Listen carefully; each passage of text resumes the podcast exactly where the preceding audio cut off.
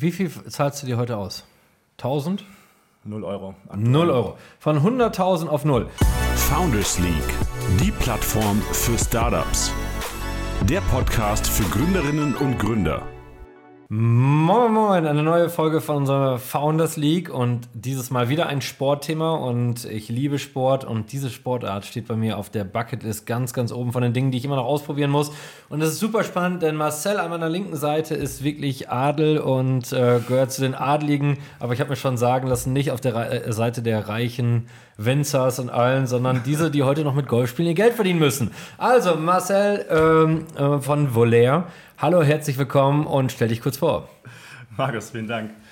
Ähm, ja, mein Name ist Marcel. Äh, ich freue mich sehr, hier zu sein. Ähm, ich bin 32 Jahre jung, bin leidenschaftlicher Golfer seit einigen Jahren jetzt, habe auf einem Business-Trip mal meine Platzreife gemacht und versuche jetzt äh, den Golfmarkt in Deutschland und vor allem auch in Europa jünger und äh, cooler zu machen. Und bin so auch zur Gründung von Volair gekommen und genau, bin da zuständig äh, für die Bereiche Finanzen und Logistik, mache das mit zwei Partnern noch zusammen. Und du hast uns ja schon verraten, das wissen ja die Hörer und die Hörerinnen nicht, dass du äh, regelmäßig mit unserem Co-Founder äh, äh Benjamin golfst und er der bessere Golfer ist, der aber wirklich keine gute Haltung dabei hat, sondern einfach nochmal draufkloppt, das mit viel Gefühl und viel Leidenschaft und Power. Du der stilvollere, aber noch nicht 100% so treffsicher wie er bist. Das hast, jetzt, das hast jetzt alles du gesagt, aber ich, äh, ich widerspreche dir mal nicht. trägt äh, trägt äh, Benjamin denn schon eine deiner Jacken oder Shirts? Ja, ja, ja. Benny ist, äh, ich, ich hoffe, ich äh, äh, bevormunde ihn jetzt nicht, aber ich glaube, großer Fan. Und äh, genau, hat auch schon einige Shirts, hat den Buckethead, äh, steht ihm sehr gut und trägt er auch auf und neben dem Platz. So, und jetzt machen wir für alle, die es sehen und nicht hören, stell dich mal hin, zeig mal deine Jacke von hinten, weil ich finde, das ist eine wirklich coole Jacke. Zeig sie doch mal richtig hier.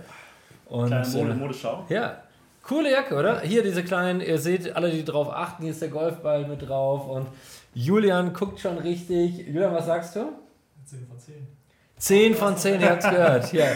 Und wir haben ja heute unsere neue Mitarbeiterin, unsere erste Mitarbeiterin der Founders League auch hier. Jana, was sagst du dazu? Zweimal 10 von 10. Sensationell. Also, du, du Anfang des Jahres gestartet, dann seid ihr im Juni mit dem ersten Verkauf oder Juli mit dem ersten Verkauf gestartet? Genau, also wir haben, sind sozusagen im Juni live gegangen äh, mit der Seite, hatten allerdings äh, große Warenschwierigkeiten am Anfang und haben deswegen erstmal ein Secret Sale gemacht, wo man nur mit Passwort auf die Seite konnte und sozusagen pre-ordern konnte, ähm, um sozusagen die Liefer, schwierige Liefersituation zu überbrücken. Und genau, sind dann kurz danach live gegangen. Und man muss ja wirklich sagen, wir hatten das im Vorgespräch ich weiß nicht, lasst uns mal alle zusammen die Augen schließen und lasst uns mal äh, ja, in diese Situation hineinbegeben. Wir sind auf diesem Golfplatz, dieser wunderschön geschnittene Rasen und dann laufen alle in diesen ultra schrecklichen Abfuckklamotten rum, wo man aussieht, als wäre man noch Anfang 18. Jahrhundert ich frage mich immer, wer will denn so rumlaufen? Niemand. Also das ist ja die Spießer. Oh, wir sind willkommen, wir sind alle uncool und Spießer. Wir haben mal diese coolen Golfklamotten an. Und dann kommst du auf diesen Markt und sagst, ey, da habe ich auch keinen Bock drauf. Und endlich willst du für Markus auch mal eine Jacke machen, die dann auch mal auf dem Golfplatz anziehen kann, damit ich endlich spielen kann.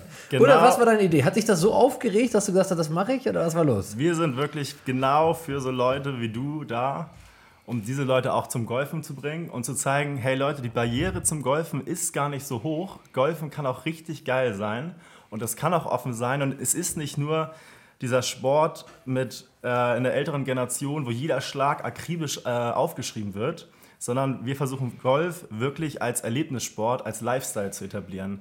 Dass du mit deinen drei, vier Mädels und Jungs einfach auf den Platz gehst, dass es eher darum geht, eine gute Zeit zu haben. Es geht nicht darum, das Polo tragen zu müssen, sondern du kannst auch, wenn du möchtest, ein cooles Shirt tragen, cool rumlaufen und du kannst das nicht nur auf dem Platz, sondern auch neben dem Platz machen und da einfach die Barriere zu nehmen und zu zeigen, hey, Golf ist cool und das vor allem auch hoffentlich bald noch jünger. Und dann hat, hast du ja gleich das nächste gemacht, ihr das Ganze limitiert von Anfang an, sondern jedes ist immer eine Special Edition, richtig? Absolut, genau. Also bei uns gibt es wirklich nur Limited Editions, ist ein klarer äh, USP. Ähm, wir versuchen auch immer zu gucken, wie groß ist eigentlich unsere Community. Wir möchten nicht überproduzieren, dass wirklich alles auch verkauft wird, nichts weggeschmissen wird, um da auch wirklich nachhaltig zu agieren ähm, und natürlich auch eine gewisse Exklusivität äh, an den Markt zu bringen. Und Julian, ich habe schon nachgeschaut, aber rate mal, es gibt nur 150 Jacken hiervon. Wie, die wievielte trägt er davon? Müsste Marcel einschätzen, entweder die 1 oder die 150. Dann gucken wir noch mal genau nach. Ich darf noch mal reingucken und oh, es ist die 150. und die hast du dir extra rausgefischt und die 150. für dich machen lassen, oder? Meine Co-Founderin war so nett und hat sie mir für mich äh, rausgesucht. Wir sagen natürlich immer Kunde first. Ja. Aber Darum hast du auch die 150. erst genommen. Genau. Und nicht die erste. so ist es. Ich hatte mal, da kann ich mal eine lustige Geschichte zu erzählen. Ich hatte mal ein Bild von mir auf dem neuen Rennrad von Rose. Ja. Und dann kamen wirklich so zig Kommentare drunter, das verstehe ich auch. Wieso hat er denn schon das neue Bike, wenn ich noch warten muss? Also Ja. nicht in lustig, sondern, und das kann ich auch wieder, Customer First, du hast recht. Absolut. Ich habe es dann auch direkt abgetreten an diesen Das Kunden. ist und- natürlich auch ein cooler Gimmick. Ne? Also wir hatten neulich äh, eine Kundin, ähm, ihr Onkel hatte Geburtstag und ist 60 geworden. Und sie schenkte ihm halt einen, äh, unseren Meadow Hoodie. Das ist ein richtig cooler Hoodie in But- Butterfarben. Und natürlich hat sie dann die Nummer 60 bekommen, zum 60. Geburtstag ihres Onkels. Cool. Ähm, aber es ist natürlich ein sehr komplexer äh, Kom- Prozess sozusagen, die, die einzelnen Nummerwünsche sozusagen auch für den Kunden so zu berücksichtigen, weil wir natürlich auch SML, XL haben mit verschiedenen Labels und das muss dann auch immer passen. Habt ihr dann von jeder Größe 150 oder? Nee, Nee, das ist wir dann. teilen sozusagen die 150 Gesamtstückzahl auf die verschiedenen Größen auf. Und macht ihr es von Anfang an die Nummer da rein oder hinterher? Es ist tatsächlich, also es ist ein unheimlich äh, komplizierter Produktionsprozess. Ähm, das hat auch einfach ja, in der Entwicklung sehr lange gedauert, das hinzubekommen, in den Prozess zu integrieren. Aber es ist tatsächlich so, dass dieses Edition-Label als aller, allererstes in den Half Moon hier oben eingenäht werden muss und erst dann kann der, das T-Shirt oder das Jersey produziert werden. Das ist der allererste Produktionsschritt. Mega cool. Also ich finde, es ist eine coole Idee. So, jetzt bist du zwei- 32, 33? 32. 32 Jahre. Du hast gedacht, ich habe mich jetzt aufgeregt und äh, mit meinen Freunden eben äh, ein bisschen Bier trinken auf dem Golfplatz und dann noch diese komischen Sachen haben, da habe ich keinen Bock drauf. Also muss ich auch neue Klamotten mitbringen. So, wie habt ihr das denn gemacht? Dann hast du zwei Freunde angerufen und hast gesagt, wir machen das oder das? Ja, so ungefähr. Nein, also am Ende des Tages war es tatsächlich so, dass Daniel, mein Co-Founder, der hat ähm, eine Firma vorher gegründet und hat dafür eine externe Geschäftsführerin eingestellt und das läuft jetzt relativ, läuft relativ autark, ähm, sodass er sich quasi aus dem operativen Geschäft zurückziehen konnte. Er hat angefangen zu golfen und Daniel ist einfach Lover von Limited Edition Labels, von hochwertiger Mode, nachhaltiger Mode und hat gesehen, es gibt einfach nichts in Europa, was er kaufen konnte. Es gibt in den USA ein, zwei Labels, das dauert vier Wochen, die zu shippen, da zahlst du noch Zoll obendrauf, das war wirklich ein Pain. Und er hat dann einen Partner gesucht für Finanzen und Logistik und ist dann über Empfehlung über Ecken auf mich zugekommen. Dann waren wir golfen und nach der Runde Golf wusste ich halt, okay, der Junge braucht jemand an seiner Seite, der eigentlich golfen kann. So. Und ähm, dann waren wir schon mal zu zweit und dann meinte ich auch zu ihm dazu, wenn wir halt so ein hochwertiges Modelabel gründen möchten und uns gleich benchmarken, auch vom Pricing her, benchmarken möchten mit wirklich Affordable Luxury, Ami Paris, Aimé d'Or etc., dann brauchen wir von Anfang an auch einfach eine krasse Qualität. Und da hatte ich wiederum Kontakt zu einer Ex-Kollegin, die den ähm, Einkauf geleitet hat äh, von dem Retail und auch viel mit Luxuslabels äh, zusammengearbeitet hat. Und dann habe ich die beiden connected. Wir haben uns zu dritt zusammengesetzt, haben das Konzept entworfen, haben alle gekündigt und sind seitdem all in äh, Volair. So, und wie viel, was war dein Bruttogehalt, bevor du gekündigt hast? Ungefähr sechsstellig. Also äh, 10.000 Euro im Jahr. Ach, mein Scherz, das 100. ist ja nur fünfstellig. Ich wollte nur gucken, ich wollte nur gucken ob du wirklich die Wahrheit gesagt hast. 10.000 Also, wäre natürlich. Dann wäre es mir nicht so schwer gefallen zu, zu kündigen. 100.000 hattest du? Ja. So, 100.000 brutto, hört euch das an. Und dann hast du gesagt, 100.000, die kriegst du jetzt ja gerade vermutlich nicht. Nee, nicht ansatzweise. Und dann ist dir das schwer gefallen? Ja, mega. Auf jeden Fall. Also, ich sag mal so, ich habe mich schon seit Jahren mit dem Gründen beschäftigt und ich habe mir immer gewünscht, derjenige zu sein, der es auch tut. Aber ich habe es mir einfach nicht getraut. Ich hatte einfach diese Situation und habe mich dann auch damit abgefunden, es eigentlich nicht zu tun. Und genau in dem Moment, wo ich mich damit abgefunden habe, es nicht zu tun und gesagt habe, okay, ich bin jetzt bei meinem Arbeitgeber, ich war auch wirklich glücklich, ich bleibe hier fünf bis zehn Jahre weiter, das lief auch alles wirklich sehr gut. Ähm, da kam dann Daniel um die Ecke und meinte, ey, hast du nichts zu? Und das Konstrukt war halt so gut, dass ich dachte, auch mit Viola gemeinsam, äh, und wir hatten da bei unserem alten Arbeitgeber schon mal zusammengearbeitet, wir waren einfach so ein Power-Team, dass ich wusste, wenn wir drei zusammen sind, es muss einfach gut werden. Und deswegen habe ich dann auch gesagt, okay, dann gehe ich all in. Und sie auch. Sie war vorher so weit weg vom Gründen äh, wie die Erde vom Mond und zurück. Also es ist unfassbar. Und dass wir sie auch überhaupt überzeugt haben. Und äh, ja, sind jetzt alle drauf dabei. Wie viel zahlst du dir heute aus? 1000? Null Euro. 0 Euro. Von 100.000 auf 0. Das hört sich, weißt du, ich 2004 habe ich, ähm, 2004, ist also äh, 18 Jahre her, habe ich 8.000 bis 9.000 Euro je nach Monat brutto verdient. Das war für die damalige Zeit und ich war ultra jung, ich war 24, ne? Krass. War das wirklich richtig viel Kohle. Und dann habe ich mich selbstständig gemacht und wir sind ins Nix gefallen. Und ich hatte das ja noch nicht zehn Jahre lang verdient, sondern Ja, gerade mal das erste Jahr und dann so richtig erstmal richtig dicke Gehaltschecks jeden Monat und dann alles weggeschmissen und dann haben wir uns 1500 ausbezahlt. Von den 1500 mussten wir aber unsere Autos und alles mitfinanzieren. Und wir hatten auch kein Büro, sondern unsere Wohnung war das Büro. Das heißt, wir mussten nach Abzug von Krankenversicherung, alles blieb einfach, hat sich noch 100 Euro, äh, also nichts. Da war ich wirklich immer mehr pleite. Und ich möchte das nämlich, warum erzählen wir das Ganze? Weil ich möchte allen Gründerinnen und Gründern sagen, ihr müsst diesen Weg gehen. Und das ist überhaupt nicht schlimm. Es ist scheißen hart, es macht auch nicht Spaß und mehr Spaß macht es 100.000 auf dem äh, Konto zu haben, ähm, wenn man die Möglichkeit dazu hat. Haben sowieso nicht alle. Äh, aber we- wenn du nicht diesen Gründer- und Gründerinnen-Schmerz durchläufst, dann ist es keine echte Gründung. Und da kann ich nur verwerben. Also grandios, wie ihr es macht. So, jetzt habt ihr 50.000 Euro Umsatz schon bereits gemacht. Trotz Lieferschwierigkeiten, trotz diesem kuriosen Jahr. Das war doch bombastisch, oder? Wie, wie habt Auf ihr jeden Fall. 50.000 schon gemacht? Das ist doch Hammer. Ähm, ich würde sagen, wir hatten einfach, einen- wir hatten einfach einen richtig äh, guten Start. Ich glaube, wir haben es einfach geschafft, vor dem Launch einen einen Hype zu erzeugen, den wir uns selber eigentlich auch nicht so erträumt hatten. Ich glaube, das war der, der Großteil. Die Schwierigkeit ist halt, nach diesem grandiosen Start den Hype sozusagen weiter aufrechtzuerhalten. Und da hatten wir natürlich auch die Schwierigkeit jetzt mit der verspäteten Warenlieferung etc., das aufrechtzuerhalten. Aber wir hatten das halt so, dass ich ähm, ja, woher kam das eigentlich? Ich war mit der, ich warte, wir hatten das allererste Sample dieser Jacke. Das hatten wir bekommen. Und äh, eine Woche später war, nee, zwei Tage später war die OMR. Und da habe ich mit Daniel und Viola diskutiert, sollen wir diese Jacke jetzt schon direkt zeigen, ne? obwohl sie noch gar nicht live ist, machen wir das. Und haben uns dann dazu entschieden, ja, lass es uns tun. Wie habt ihr sie gezeigt? Ich habe sie getragen. Ja. Ich habe sie getragen und das war so der erste Tag, wo ich wirklich auch in diese E-Com-Szene eingeführt wurde. Wir haben eine Ah. Projektmanagerin an unserer Seite, die ist sehr, Sehr gut. erfahren im E-Com-Bereich und die hat uns wirklich alle Größen des E-Coms äh, vorgestellt. Ja, also von der Geschäftsführung Shopify, Meta, also wirklich ähm, Tante E. Wir haben ganz viele verschiedene Agenturen kennengelernt und da bin ich mit dieser Jacke rumgelaufen und ich wurde in den Tag bestimmt, also ich guck mal, ich kriege jetzt schon wieder Gänsehaut, äh, 20 Mal auf diese Jacke angesprochen und wirklich von hinten angetickt. So, wo ist denn diese Jacke her? Ich finde die online nicht, wie kann ich die kaufen? Wir hatten noch keine Website, wir hatten noch kein Instagram, wir hatten nur diese Jacke halt. Und das ist eigentlich das, wo der Hype so entstanden ist. Weil danach ging das dann auch so viral, dass wir auch in relativ viele Podcasts, wir haben drei Podcasts eingeladen, direkt danach in der E-Com-Szene. Und welchen weiter? Äh, wir waren bei Tante E im Mergers and Acquisition, so heißen die. Dann waren wir bei Overdose und dann waren wir noch bei Stefan Grad. Äh, ja, genau, also die drei. Österreich. Österreich, genau, Ja, ja. Auch übrigens cooler Podcast. Und dann hat Julian sie entdeckt von der Founders League. Yes. Und ihr seid da. Mega. Ja, vielen, vielen Dank. Ich freue mich auch riesig. Würdest du die Jacke auch tragen, Julian, eigentlich? Oder ist er nicht so ein Ding? Ich bin ja jetzt auch Golfspieler seit zwei Wochen, also wenn es hilft, Golf spielen.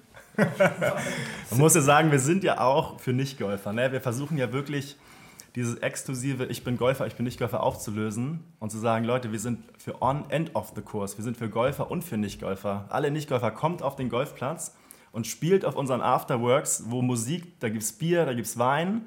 Da bringen wir auch Nicht-Golfern Golf bei. Und das ist halt das, wo wir halt die Connection suchen. Wie habt ihr die Passform gelöst? Ähm, ja, es ist äh, relativ simpel. Ich, wir sind äh, ins Alsterhaus gegangen, haben geguckt, welche Passform finden wir gut. Ich war dann äh, unser Model. Ja. Äh, weil ich Was bist du, eine L? Ich bin eine L. Ja. Ich bin 1,85. Also ich bin, ich glaube, mehr Standard geht nicht. und äh, haben wir an mir gemessen und sind dann verschiedene ähm, Qualitätsrunden gedreht, bis wir sozusagen die Passform endlich äh, gefunden haben. Ja. Muss aber fairerweise sagen, wir sind eine Marke, die etwas oversized getragen wird. Wir sind etwas lockerer, ein bisschen legerer und dadurch ist die Passform zu finden einfacher als bei einer Marke, die sehr slim ist, die perfekt am Körper sitzen muss. Ja. Das Schwierigste bei euren, das sehe ich bei der Jacke schon, das müsste äh, selbst mal, ist der Schulterbereich, ne? Das ist, äh, denke ich, weil der Rest sieht man ja schon, Ja. weil das ist ja zum Beispiel, wenn du jetzt mal so auf Marken wie Boss oder so guckst, die immer sehr eng oben geschnitten sind, Ja. die für viele dann gar nicht gut tragbar sind. Ja, äh, und die absolut. Bewegungsfreiheit, die man beim Golf ja noch braucht, das war wahrscheinlich eher das Thema, oder? Äh, ja, genau. Es war natürlich auch ein Thema. Ich habe natürlich auch in den Sachen gegolft, um zu gucken, wie kann man sich da drin bewegen. Äh, man muss sagen, die Jacke ist jetzt schon eher off the course. Ne? Die ist jetzt eher für die Straße sozusagen. Ähm, aber unsere anderen Sachen, klar, viele Golfer sagen, ah, ich brauche meine Performance-Wear. Aber ich würde mal unterstellen, dass man auch mit, äh, mit einem normalen Oversize-T-Shirt, dass das jetzt nicht den größten Impact auf, deinen, auf dein Scoring hat. Ja. ja, also ich bin auch wirklich noch nie in einem Jogging-Shirt Rad gefahren. Absolut. Das ist ja wirklich verrückt, ne? Dass du, äh, ich meine, dass, dass jeder sich einbildet, man könnte nicht mit einem Jogging-Shirt. Kann man natürlich nicht. Ihr müsst alle rose Shirts kaufen. Also ihr müsst schon wirklich, sonst würde es gar nicht funktionieren. Ihr könnt wirklich keinen Meter fahren. Äh, ja, äh, das Absolut. ist. ja. Genau. Nein, also wir versuchen Golf wirklich da einfach lockerer und als Lifestyle zu machen und ähm, die Klamotte ist nur ein Part davon und wir produzieren die Klamotten, wir versuchen da wirklich hochwertig und nachhaltig zu sein, aber es geht viel mehr als, als um diese Klamotte. Es geht halt um dieses Lebensgefühl, es geht halt auch um das, ne, diese speziellen Momente im Leben. Und Volair gehört dann irgendwie in dem Moment dazu. Und es ist cool, dann so ein Shirt zu tragen, aber es geht auch darum, vielleicht auf dem Platz dann oder nach der Runde ein Rosé zu trinken ne? oder vielleicht an einem schönen Sonnenuntergang zu sitzen. Und das ist eigentlich das ganze Thema Volair und die Klamotten sind nur ein Mittel zum Zweck. Für alle, die vom Fußball kommen, ein Rosé ist wie so ein Bier in der Kabine. Nur, dass ihr das dann auch verstanden ist ungefähr das Gleiche. Das das ja. Ja, ich bin, ich bin etwas biased, ich bin etwas biased, weil wir, wir haben auch starke strategische Partner, mit denen wir ganz viel zusammenarbeiten und unter anderem auch Miraval, mit dem wir viel machen und deswegen äh, ist, ist bei uns häufig der Rosé dann äh, das äh, Getränk der Wahl. Ein gutes Getränk und äh, will ich auch, äh, will ich auch komplimentieren. Hat sich, wir hatten ja im Vorgespräch schon gesagt, äh, was ich für euch ganz spannend finden würde, dass ihr einfach die ganzen Stadt- und Dorfvereine abklappert, euch guckt, wer ist, der, wer ist die coolste oder der coolste Typ, Typin dort und stattet die aus, weil wir gucken ja immer alle nach den großen Genau. ähm, Markenbotschaftern, aber gerade in so Golfvereinen haben die ja eine ungl ein ganz unglaubliches Standing. Absolut. Ja, also das war auch echt ein sehr, sehr, eine sehr gute Idee, weil wir fokussieren, wir haben ein Brand Ambassador Programm und in diesem Brand Ambassador Programm versuchen wir halt eine Community von 100 Leuten aufzubauen, die wirklich zu uns passen, zur Marke, auch menschlich, die auch wirklich cool sind, aber im Optimalfall auch eine gewisse Vita haben, eine gewisse Reichweite haben. Und äh, das schaffen wir richtig gut. Wir kriegen unheimlich viele Bewerbungen sogar, die wir evaluieren können und mit denen wir auch dann persönlich Gespräche führen, mal eine Runde golfen gehen etc. Ähm, und die wir dann aufnehmen. Aber dieses ganze Thema, vielleicht auch an die Locals zu gehen und den Golfclub vielleicht von innen auch zu überzeugen, das ist nochmal ein ganz anderer Ansatz und ähm, hilft vielleicht auch die, die Gunst des Golfclubs so für dich zu gewinnen. Weil wir merken halt schon, dass wir sehr modern, sehr progressiv sind und in einer Branche unterwegs sind, die schon noch sehr traditionell ist. Ja. Wir kriegen auch viel Widerstand aus, ähm, aus einigen Clubs selber, gerade so aus privaten, sehr elitären, Ja, die noch nicht ja, dafür klar. bereit sind, das halt zu öffnen für die Öffentlichkeit, jünger zu machen, cooler zu machen. Ja. Ja. Ja. Ja, ihr alten weißen Männer, bleibt mal schön unter euch hier, ne? Da äh, golft mal da lieber in eurem Club, ne? Der ist hier, kann ich verstehen. Nein, aber das wird sich ja, du, du weißt ja, das ist ja immer nur dieser Kipppunkt. Wir wollen natürlich, wir schätzen auch alte weiße Männer. Nicht, dass das, ich bin ja auch ein alter, grauhaariger weißer Typ, also von der äh, darf ich dir zuzählen. Ähm, also, nein, aber es gibt immer den Kipppunkt. Das heißt, du am Anfang hast du immer in jeder Branche dieses Elitäre und dann kippt das irgendwann und plötzlich trägt sogar der Elitäre das, weil er plötzlich auch dazugehören will. Und äh, das siehst du auch in der Mode, wie sich ja Mode sogar generell auch äh, gewandelt hat und wie heute 70-jährige Menschen rumlaufen im Vergleich zu früher. Und ist ja auch cool, dass jeder so sein Individuum und äh, Individualismus wird auch im Golf seine Berechtigung finden. Und das darf man einfach nicht verkennen und das ist ja auch wichtig. absolut. Äh, und was ja das Thema, ihr macht ja Influencing, Markenbotschafter und was immer alle vergessen, ist dieses Micro-Influencing. Dass alle gucken mal nur auf die Großen. Dabei kannst du mit die Großen, die vielleicht für alles posten und damit jeder Post gar nicht so besonders ist, viele kleine in Summe kosten vielleicht sogar noch weniger Geld und erreichen in Menge sogar noch mehr und mehr Authentizität. Also das Ja. finde ich, Ja, und die Frage ist natürlich auch, wer konvertiert am Ende des Tages. Ne? Ja. Und äh, genau, da evaluieren wir auch verschiedene Cluster von Influencern gerade aus, haben auch mit Kleinen zusammengearbeitet, auch jetzt mit Großen. Und das beobachten wir, um zu gucken, wer halt besser für unsere Marke halt funktioniert. Und könntest du dir auch so einen Tupperware-Ansatz äh, vorstellen? Äh, ähm, das heißt, dass du. ich frage den Golfer, ich einen Tupperware, das hört sich komisch an, ne? Wieder Nacht auch nur hier. Ist ja- also, ich meine, dass. dass ich finde das. Weißt du, der, da vorne, ich gucke gerade auf den Thermomix. Ne?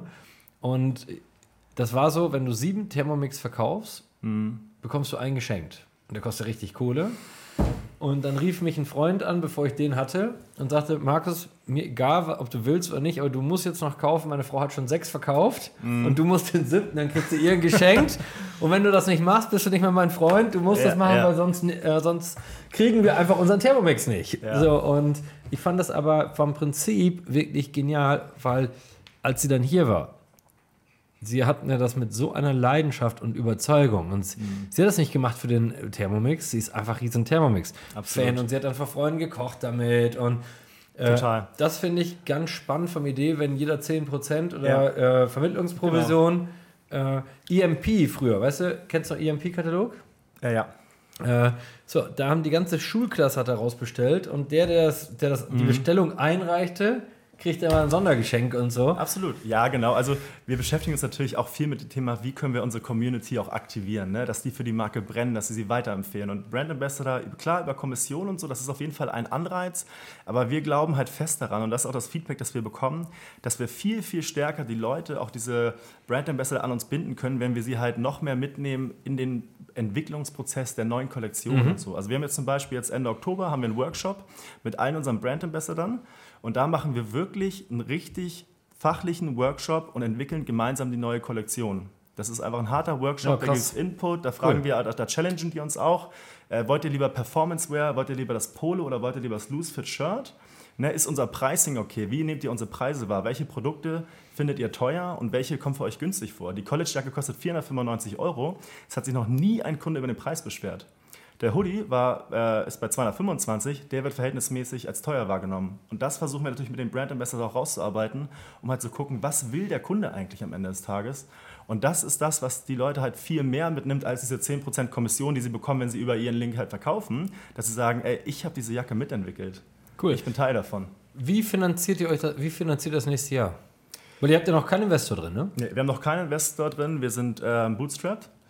Ähm, und genau, für das nächste Jahr evaluieren wir gerade verschiedene Optionen. Ob wir jetzt nochmal eine zweite Runde nehmen über einen ähm, Kredit mit der Bürgschaftsgemeinde oder ob wir halt ähm, Angels reinholen. Ist gerade so ein bisschen 50-50. Ja, ich habe ja euch ja empfohlen, wir haben ihn eben gerade probiert zusammen anzurufen. Julian kennt das. Äh, äh, wir probieren ja immer die Leute live in die Show zu holen, aber er hat auch geantwortet. denn ähm, ähm, kann ich auch mal kurz zeigen, damit hier jeder sieht, hier, der guckt. So. Bin gerade schwer am Arbeiten in Paris. Tim Bensko hier geantwortet. Ich hatte nämlich gesagt, Tim Bensko, mega cooler Golfer, kann wirklich richtig gut Golf spielen. Spielt immer mit Thomas Müller und Co. Und ich habe letztens schon gesehen, da hat er mir noch so ein Kurzvideo geschickt. Da musste der Verlierer Liegestützen machen auf dem Golfplatz. Weiß nicht, ob, das, ob die beiden das nur machen oder ob das gängig ist. Äh, Die meisten Golfer schaffen nicht so viele Liegestütz, aber ja, das Ja. müssen wir mal einführen. Ja.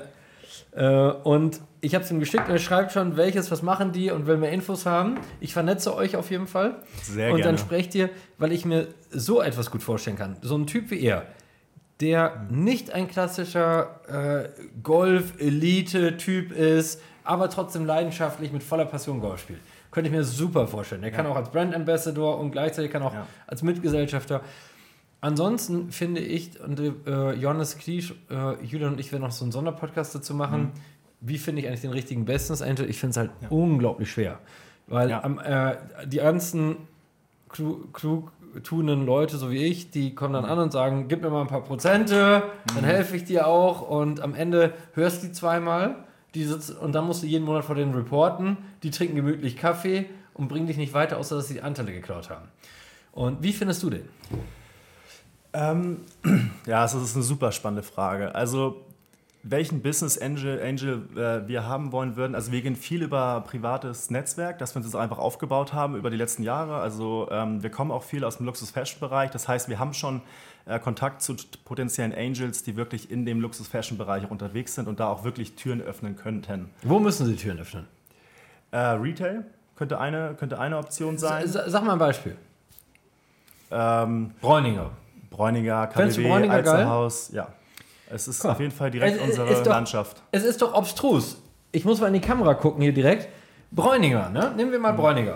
Da ist doch, da denkt man, man muss ein Business Angel, ey krass, dann kann er Nein, die- also Nein, nein, nein, wir spielen das mal durch. Genau das ist hier. Wir müssen um bei Bräuninger, dabei hat auch jeder hier von uns heute und das, ich möchte euch da nur Mut machen, liebe Startups, dass wir auch so denken, denn am Ende hat jeder LinkedIn, ne? Und warte, warte, warte, wir finden ihn doch. Wo ist er denn jetzt? Gott verdammt, ey. Warum ist denn immer, wenn man hier so mal was. Ähm, Bräuninger, so. Bräuninger. Also es geht natürlich auch viel um das Thema Mentoring, ähm, ne, so ein bisschen da auch sich weiterzuentwickeln. Ähm, so jetzt Bräuninger, KDW, Alsterhaus, da haben wir auch selber jetzt durch unsere Vergangenheit Kontakte. Also dafür brauchen wir jetzt nicht per se einen Business Angel, um da rein, also hoffe ich mal, um mal reinzukommen. Ja.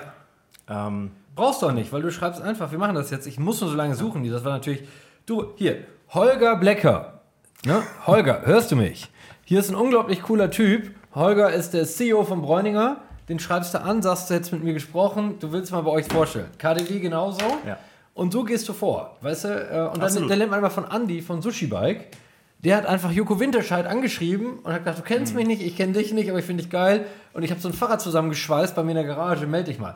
Weil dafür brauchen wir keine Business Angels. Das schafft ihr. Coole Typen wie du und Typinnen, die schaffen das alleine. ja. Wofür du einen brauchst, ist für Produktion gegebenenfalls. Wenn du sagst, ich habe nicht die Zugänge zu den, weil du musst ja einen Produktioner finden, der euch bei kleinen Stückzahlen schon krasse Preise gibt. Absolut. Weil das ist ja die Hauptchallenge. Also da können wir es vorstellen.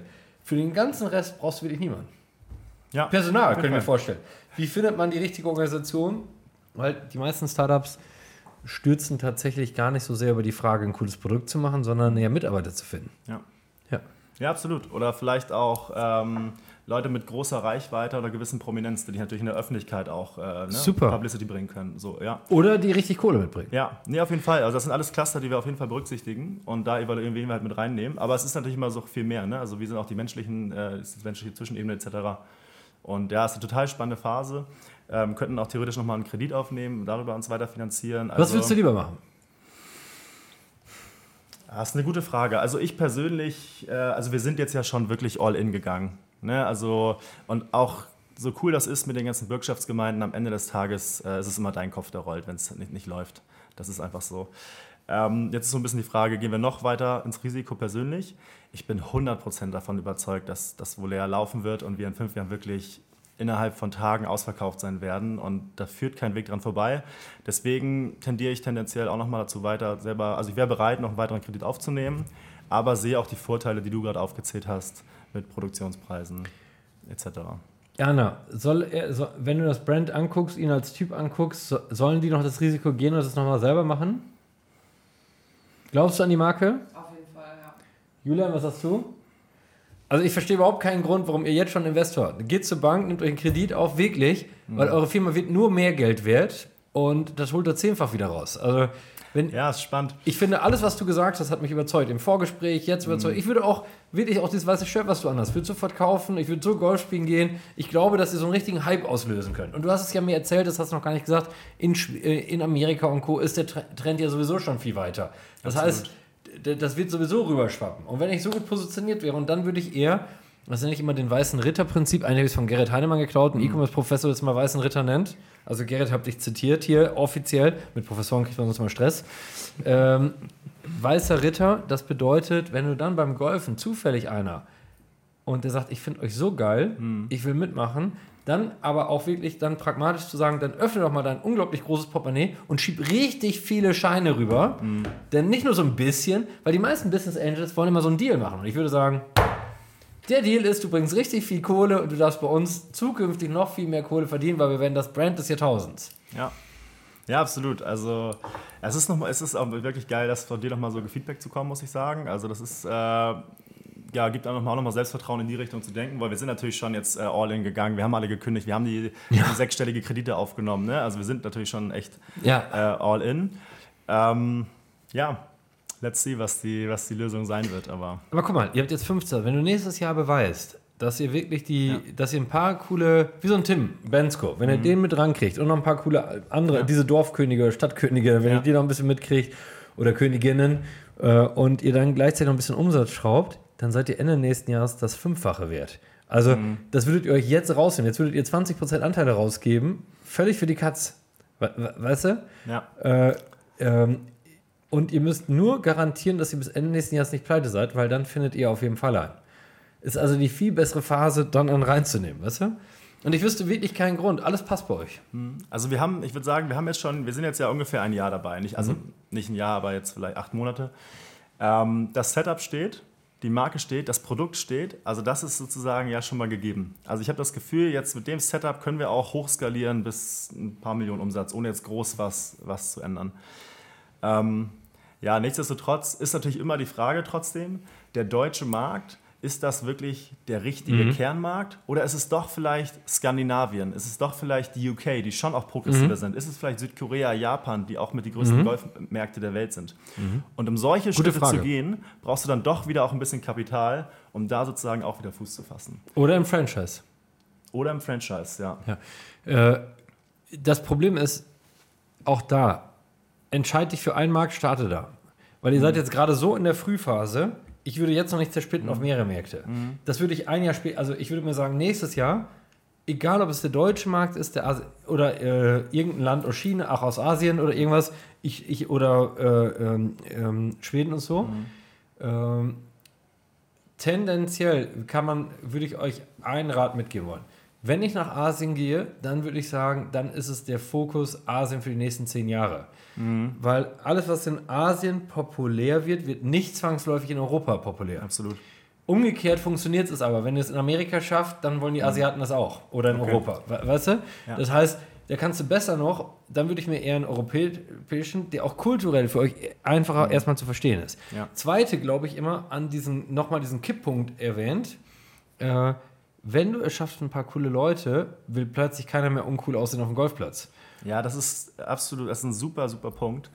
Ähm, nichtsdestotrotz, der deutsche Markt, würde ich schon sagen, dass, ähm, dass er relativ konservativ im europäischen Vergleich ist. Der ist auch geizig. Er ist geizig, genau. Also jeder, Ja. jeder sagt immer, oh super, dass ihr so nachhaltig seid. Oh mein Gott, habt ihr hohe Grammaturen und wie fühlt sich das bitte an? Und wir machen Fotos und sitzen wirklich mit Martha und ihrem Team in der Produktion, wie sie halt mit Hand dieses Stitching hier auf meiner Jacke halt machen.